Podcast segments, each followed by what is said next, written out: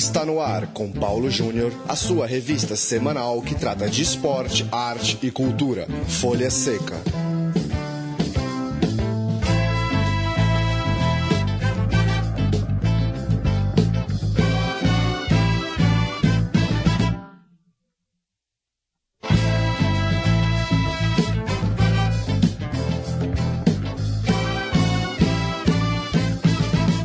Bem-vindo, ouvinte Central 3, para mais um programa Folha Seca, edição de número 58 do nosso encontro para tratar de literatura e de cinema relacionados ao esporte. O nosso papo de hoje é com Zeca Marques, organizador do e-book A Copa das Copas, reflexões sobre o Mundial de Futebol de 2014 no Brasil, livro das edições Ludens e que conta com textos de diversos pesquisadores é, ligados ao futebol espalhados pelo Brasil. É, Zeca, valeu pela participação aqui no Folha Seca. Queria que você começasse falando da concepção do livro.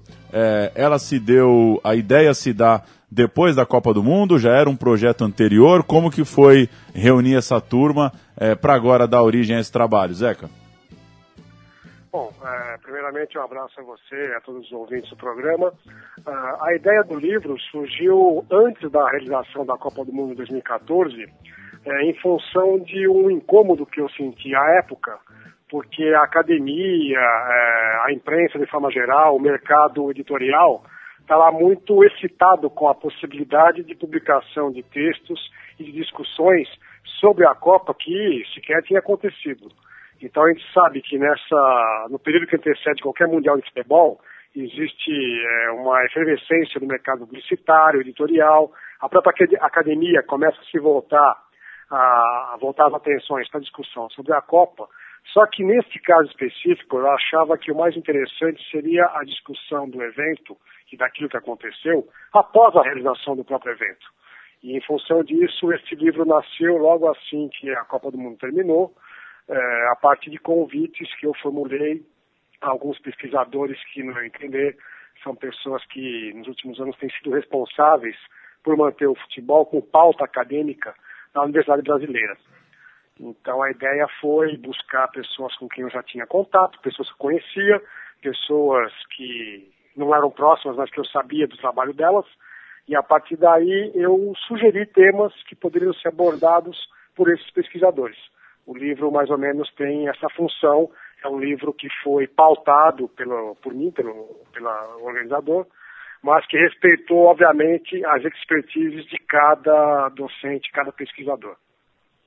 É, é isso que, que é o mais interessante, né? O que me parece vendo o livro, que essa, essa, essa capacidade dele de passar por várias áreas. É, queria que você passasse por algumas dessas, falasse um pouco dos perfis desses textos. É, tem muita gente que trata do lado político do esporte, tem gente tratando é, do lado da comunicação, de como que a mídia tratou isso tudo. É, tem gente um pouco mais ligada ao futebol propriamente dito, ao jogo, é, outros menos. É, dá uma passada para a gente, por favor, em por que caminhos que o livro passou. Bom, primeiro o livro brinca com uma expressão que ficou bastante conhecida antes do, do Mundial acontecer, é, no sentido de que a Copa do Brasil seria a Copa das Copas. O livro, na verdade, não afirma isso. O livro faz uma pergunta, né? A Copa das Copas, interrogação. É, e aí vem o subtítulo Reflexões sobre o Mundial de Futebol 2014 no Brasil. É, eu acho que a academia, além de dar respostas e oferecer respostas, ela deve quase sempre provocar perguntas, indagações. E este livro, mais do que respostas, vai em busca de reflexões quase sempre questionadoras. Né? Então o livro ele tem é, uma pleia de, de, de, um elenco que varia entre a antropologia, a história, a sociologia e a comunicação. Basicamente são essas as principais é, áreas em que atuam seus é, pesquisadores. Há um componente, obviamente, muito mais próximo da comunicação, porque é a área onde eu atuo, é a área em que eu mantenho cursos na Unesp de Bauru, é, de onde eu faço parte, e onde este, esse livro foi é, é, desenvolvido.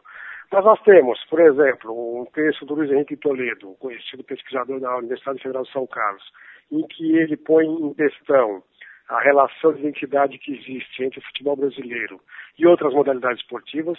levando em conta até que nós temos no próximo ano a realização dos Jogos Olímpicos no Rio de Janeiro. Nós temos o Flávio de Campos, professor da História da USP, que é líder do Ludens. O Ludens, aliás, que é um parceiro é, desta obra. O Ludens é um grupo é, interdisciplinar de pesquisa sobre futebol e modalidades lúdicas da Universidade de São Paulo. É, ele questiona o componente ideológico-político que acompanhou a realização do, do Mundial em meio à campanha eleitoral de 2014 no Brasil, campanha eleitoral para cargos executivos, tanto no, nos governos dos estados como no governo federal. É, nós temos textos que abordam a questão, é, uma leitura antropológica do Mundial a partir de uma etnografia de acompanhamento do que aconteceu em algumas cidades dos Jogos. É o caso, por exemplo, do Bernardo Buarque de Holanda, que faz uma análise sobre todos os jogos da Copa que aconteceram no Maracanã quais eram as tensões que estavam ali envolvidas, a relação do público com os habitantes da cidade, é, o comportamento do público dentro do estádio, como é que a imprensa lidou com isso. É, nós temos um texto de um professor argentino, Pablo Alabassis, que aliás é uma figura bastante conhecida aqui no, na Academia Brasileira, que faz uma análise da visão argentina sobre esta Copa a partir da própria música que foi criada à época, o Brasil é, disse-me que se sente, que é originária de uma tradição já do, do, do cancioneiro das torcidas organizadas na Argentina, especialmente São Lourenço. É, e temos outro texto que também acho interessante, porque vai mostrar a visão a, da imprensa alemã sobre o 7 a 1 diante do Brasil, que é o texto do professor é, Elcio Cornelsen, que é da Universidade Federal de Minas Gerais. Então, só aqui a gente já tem um pequeno é, espectro do, da variedade de textos que compõem a obra. Depois disso, nós temos alguns textos que envolvem exatamente a comunicação. Eu, é difícil destacar alguns, né, mas eu vou citar um do professor Ari José Ruco Júnior, da Universidade de São Paulo, que analisa a questão da comunicação organizacional que estava por detrás da seleção da Alemanha e da seleção brasileira. Então ele, ele questiona o quanto que a comunicação organizacional da Alemanha foi é, extremamente competente ao pautar a imprensa brasileira e ao, de certa forma, é, minimizar as possibilidades de, de enfrentamento que haveria com o país, com o Brasil. A Alemanha fez uma, uma abordagem comunicacional muito afetiva com o povo brasileiro. E, do outro lado, a ausência de planejamento da seleção brasileira via CBF, que não conseguiu em nenhum momento estabelecer uma, uma relação mais próxima e contundente com o público brasileiro e a própria imprensa. É, depois nós temos o texto do professor Ronaldo Elau, que discute a questão da idolatria em torno do Neymar, que foi um personagem, né, um ator importante neste Mundial.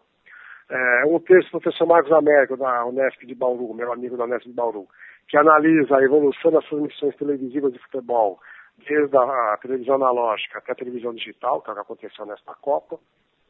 É, é um texto que discute a questão dos mega eventos no Brasil, do professor Anderson Gugel Campos, aqui de São Paulo é, um texto que vai falar sobre as questões jurídicas que envolveram a Lei Geral da Copa, que promoveu uma série de extraordinariedades na, no direito brasileiro, o professor Carlos Napolitano, também meu amigo da Unesp de Bauru. Enfim, são 16 textos no total, todos eles é, colocando em perspectiva a Copa de 2014 a partir de múltiplos olhares e múltiplos saberes. E o seu texto, né, Marques, é, fomos goleados também fora de campo, fala uma coisa muito interessante, né, uma reflexão sobre a cobertura da TV brasileira. O nosso programa aqui trata, conversa com, principalmente com escritores, com diretores de cinema, e a gente acaba esbarrando sempre no alcance que esses materiais ligados ao futebol acabam tendo na mídia. E você passa por assuntos bem interessantes, como por exemplo a o número de ex-jogadores né, é, contratados ali para reforçar as equipes de televisão, tanto TV aberta quanto TV fechada, é, que, eu, que eu achei muito interessante. Eu queria saber de você, queria que você falasse um pouco sobre esse tema, se de certa forma, para quem curte futebol, o trabalho da imprensa, é, no caso a televisão aqui, como você é, leva no seu trabalho, também acabou perdendo uma grande oportunidade da gente elevar um pouco o nosso nível de, de de divulgação de futebol de uma forma um pouco mais ampla, né? A gente, é, o torcedor brasileiro está acostumado a ter uma cobertura muito pobre mesmo da TV aberta, né? E talvez a Copa do Mundo, como você lembra aqui com seus exemplos, foi uma chance que o Brasil não aproveitou para dar uma aquecida nisso também, né? Bom, você tocou pontos bastante importantes na cobertura da imprensa brasileira. É, primeiro é preciso destacar que um evento como a Copa do Mundo é um evento previamente agendado, é, em que as empresas de comunicação sabem com muita antecedência horários, é, datas, horários e locais da realização dos jogos. Então, o trabalho principal da imprensa durante o Mundial de Futebol, durante uma Olimpíada, é fazer a mediação do fato esportivo com o seu público. Com relação ao fato esportivo, como eu, a gente está falando aqui, tudo isso já está pautado e agendado com muita antecedência. Há depois a cobertura do entorno daquilo que envolve uma realização de um evento desse porte. Questões socioeconômicas, sociopolíticas, culturais, etc. E isso a imprensa mal ou bem faz, né? faz com, com, com relativa é, positividade. A questão do evento como a Copa do Mundo é que, uh, de forma geral, a imprensa brasileira tinha um evento em casa, ou seja, não havia grandes dificuldades de deslocamento, de transporte, de aclimatação, é, de hospedagem. Quer dizer, é uma, um evento dentro da, do nosso país, dentro das principais capitais brasileiras, onde há é, retransmissoras e, e jornais empresas de comunicação de todo o Brasil. Então, esse evento, a princípio, deveria fazer com que as nossas é, empresas de comunicação levassem algo adiante, fizessem uma cobertura em que se mostrasse algum tipo de inovação, algum tipo de novidade, de originalidade. E não é o que aconteceu. É, no caso da televisão brasileira, um fenômeno que já é frequente nos últimos 20 anos, parece que acaba tendo um caminho praticamente sem volta, inclusive na TV fechada, que é o que você citou. A presença maciça de jogadores que passam a ser comentaristas, comentadores, opinadores do, do fato esportivo.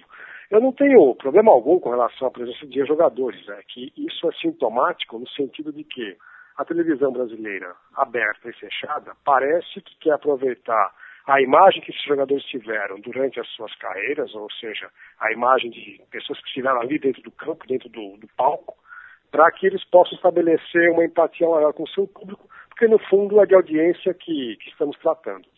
A grande questão é que às vezes, e muitas vezes, esses jogadores não têm grande é, não trazem grande é, diferencial para a cobertura esportiva, acabam transitando sobre lugares comuns que qualquer pessoa poderia pronunciar diante de um microfone de televisão. É, ou seja, a qualidade da transmissão nem sempre fica garantida apenas com a presença de um jogador. E isso é algo que vem acontecendo de maneira irreversível, inclusive na TV aberta pós-Copa. Né? Um canal que a princípio era um pouco refratário à presença de jogadores para comentar futebol, que são os canais da ESPN, parece que é, jogaram a toalha e cada vez mais tem instituído a figura de jogadores que agora são chamados de embaixadores da ESPN para a cobertura das principais competições futebolísticas. Fora isso, eu acho que a imprensa brasileira perdeu uma grande oportunidade de mostrar um grau de amadurecimento e profissionalismo no sentido de se distanciar um pouco do fato e mostrar uma cobertura um pouco mais inteligente.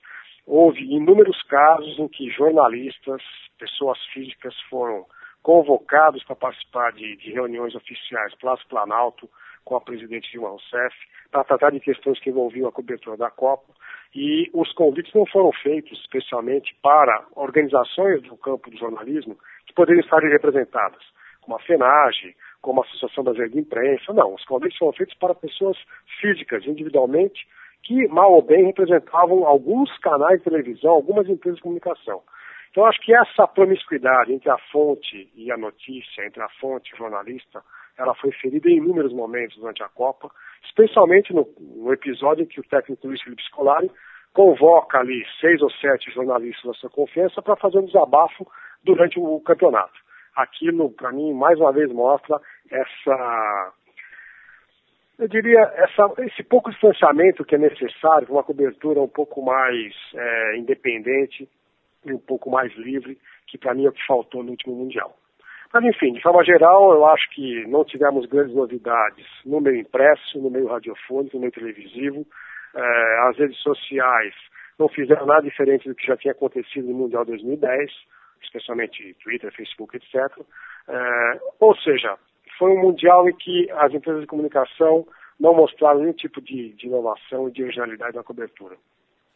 E outro texto muito interessante para quem curte pensar a imprensa, pensar a mídia, é o que trata do jogador Neymar, né? Copa de 2014 e idolatria, narrativa sobre o jogador Neymar antes do Mundial, que conta, fala exatamente como a imprensa é, vai moldando né, essa figura do grande craque, né? Lembra as matérias da TV Globo, lembra o tratamento dado para o Neymar quando ele assume a camisa 10, querendo criar toda um, uma, uma coisa ali em cima do principal jogador, colocado também pela imprensa. É a referência técnico do, técnica do time, obviamente, mas também tem um, uma grande, um grande empurrão de toda a mídia brasileira, de toda a imprensa em torno de um jogador, né, individualizando muito a, responsabilidade e a narrativa das reportagens em cima dele. É, professor, muito obrigado pela conversa, é, parabéns aí pela organização do trabalho, importante essa, essa reflexão. É, tenho a impressão que sairão ainda muitas, né? Ainda, é, ainda é muito recente a Copa do Mundo, né? A gente o calendário do futebol está cada vez mais agressivo, né? A gente falava aqui na rádio outro dia é, de que o Brasil já jogou oito vezes desde a Copa do Mundo e parece que foi outro dia, né? Mas ainda há tempo para muitas dessas reflexões. Uma dessas é, é esse livro bastante interessante feito aí por vocês, organizado por você, a Copa das Copas. Fica a pergunta para todos nós, professor. Eu é que agradeço a oportunidade de divulgar esse trabalho e queria apenas acrescentar que o e-book ele tem acesso gratuito. Quem tiver interesse é só acessar o site da minha faculdade, que é a Faculdade de Arquitetura, Arte e Comunicação da Unesp de Bauru. O endereço é www.faac.unesp.br. Ali no menuzinho da esquerda tem ah, o link Publicações. O livro está ali disponível para quem quiser acessá-lo e fazer o download gratuitamente. Maravilha, um abraço. Um abraço, obrigado pela oportunidade. Folha Seca.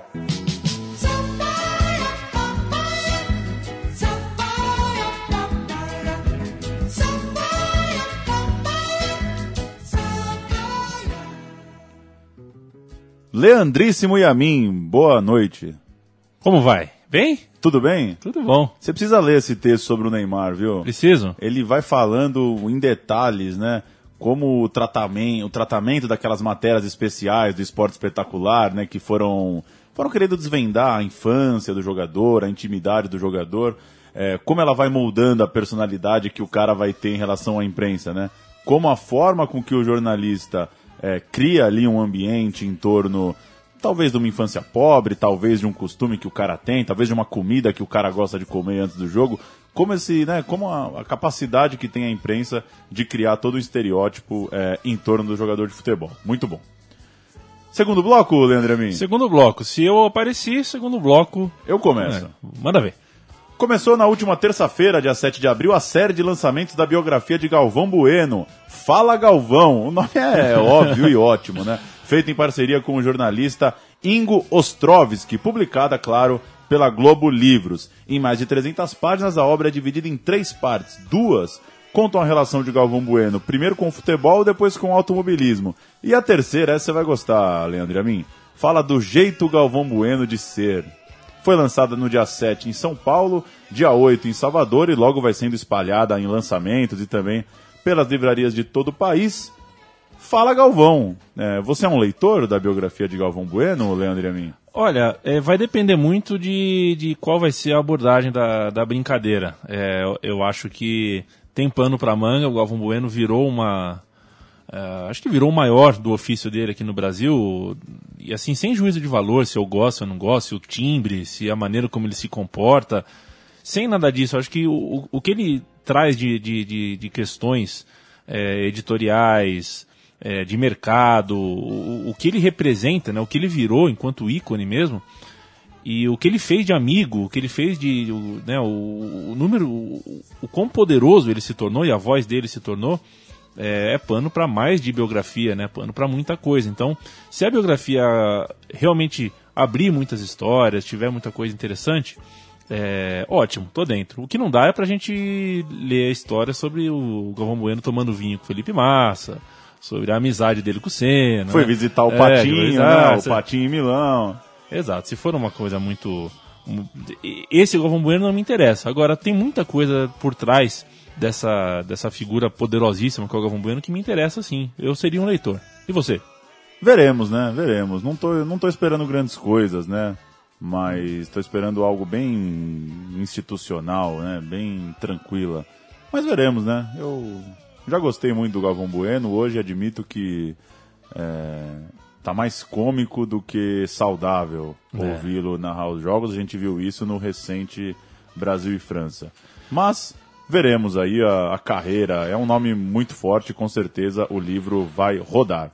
A segunda é sua, um registro. Paulão, conhecido em Feira de Santana pela abordagem de temas históricos, o jornalista Adilson Simas lançou no final de março o livro A História do Fluminense de Feira, que fala de grandes façanhas do Touro do Sertão. Eu não sabia, hein? Que Touro do, maluquice. Touro do Sertão. Essas conquistas, essas façanhas, num recorte entre 1954 e 1972.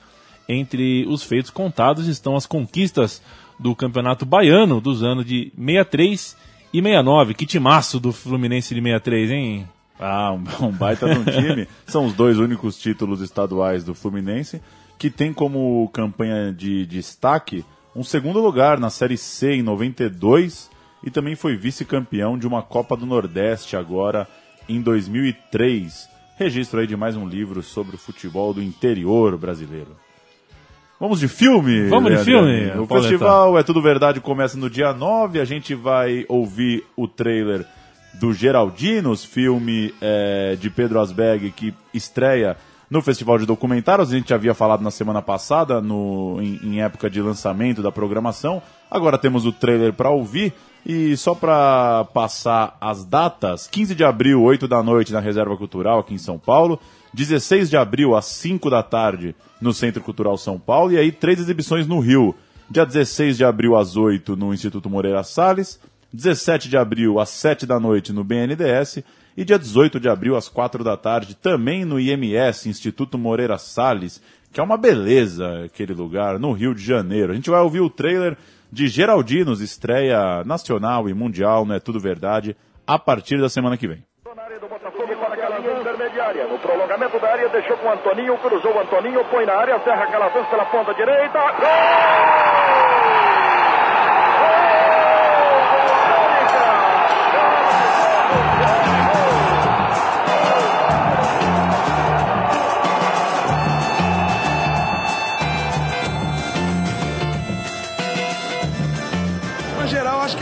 Forma rápida, sincera do jogador ouvir o que você está sentindo. Aqui é que tá alegria, aqui é que o pessoal se revela. A minha relação com o Geraldinho era bem, bem direta. Eu sempre fiz muito gol. Então todo gol que eu fazia eu ia lá neles. Gostava de ouvir, ei Romário, vai tomar no cu, isso era legal pra careta. Isso me fazia eu fazer mais gol. Deu várias vezes vontade de pular daquele fosse e cair lá em cima, mas não tinha como voltar, então não dava para fazer essas maluquices. Aqui é a geral, onde fica o Geraldino. O torcedor da geral fica aqui, toma sol, se chover, toma chuva. O Geraldino era a expressão ali do Don Quixote, né? Ali era um momento de Zico ou Romário, Leandro Amin? Ah, não, não dá, não dá. Não, não vem com essa, Paulão. ah, não sei, não sei, não sei. Não sabe? Não, não sei. Pra quem tem 30 anos, não viu o Zico, né? Eu vi o Zico no Japão. Né? Então, é claro que o Romário tá, mas mas é que o Zico, o que, o que o Zico representa é uma coisa. E a gente tá ouvindo ao fundo a britadeira que destruiu a geral, ó. Sensacional. Eu tô com o Romário. Um documentário muito sensorial. Esse a gente já teve a honra de assistir, é, não a versão definitiva, né, Paulo, mas é uma parte aproximada dela. E é sensorial demais o filme. Tem, tem, tem uma, a relação de imagens com sons, com, com emoções. É realmente esse estádio é, é, é, ficou na saudade e o documentário vai trazer essa saudade de uma maneira quase palpável. Né? Você consegue pegar a saudade com a mão mesmo e colocar no colo. Chico Malta, Romário ou Zico no pique? É, boa noite, boa tarde, bom dia a todos. Pode ser Zico como camisa 10 e o Romário como camisa 11. Acho que os dois cabem perfeitamente no Que mesmo time. Por que, que hein? tem que ser um ou A outro? resposta foi tão boa que, que foi mulher. péssima, como diria o outro. É, eu sou, eu tenho um, eu tenho um carinho imenso pelo Zico. É, Zico, Zico. Valeu. Tá bom. Eu queria ser o Zico. Se eu não fosse eu, eu queria ser o Zico, viu? Mas já é outra história. Pra fechar, Leandro e a mim, Ah. ontem, 7 de abril, foi comemorado o centenário de Billie Holiday. Que paulada, né, Billie Holiday? Nasceu em 1915 na Filadélfia, morreu muito jovem aos 44 anos em Nova York. A gente vai fechar o programa de hoje com All of Me. Valeu, Leandro e a mim. Valeu você, Paulão. A gente se vê numa próxima edição. A gente vai de Billy Holiday, o programa Folha Seca fica por aqui, disponível sempre em central3.com.br. Agora também no iTunes. Que maluquice, o, Fo- o Folha Seca pisca no teu celular, em qualquer bolso espalhado por esse mundão.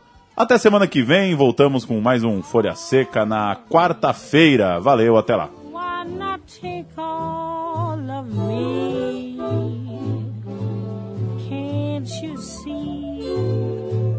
No good without you? Take my lips, I want to lose them. Take my arms, I'll never use them. Your goodbye left me with eyes that cry. How can I go on, dear, without you? You took the part that once was my heart. So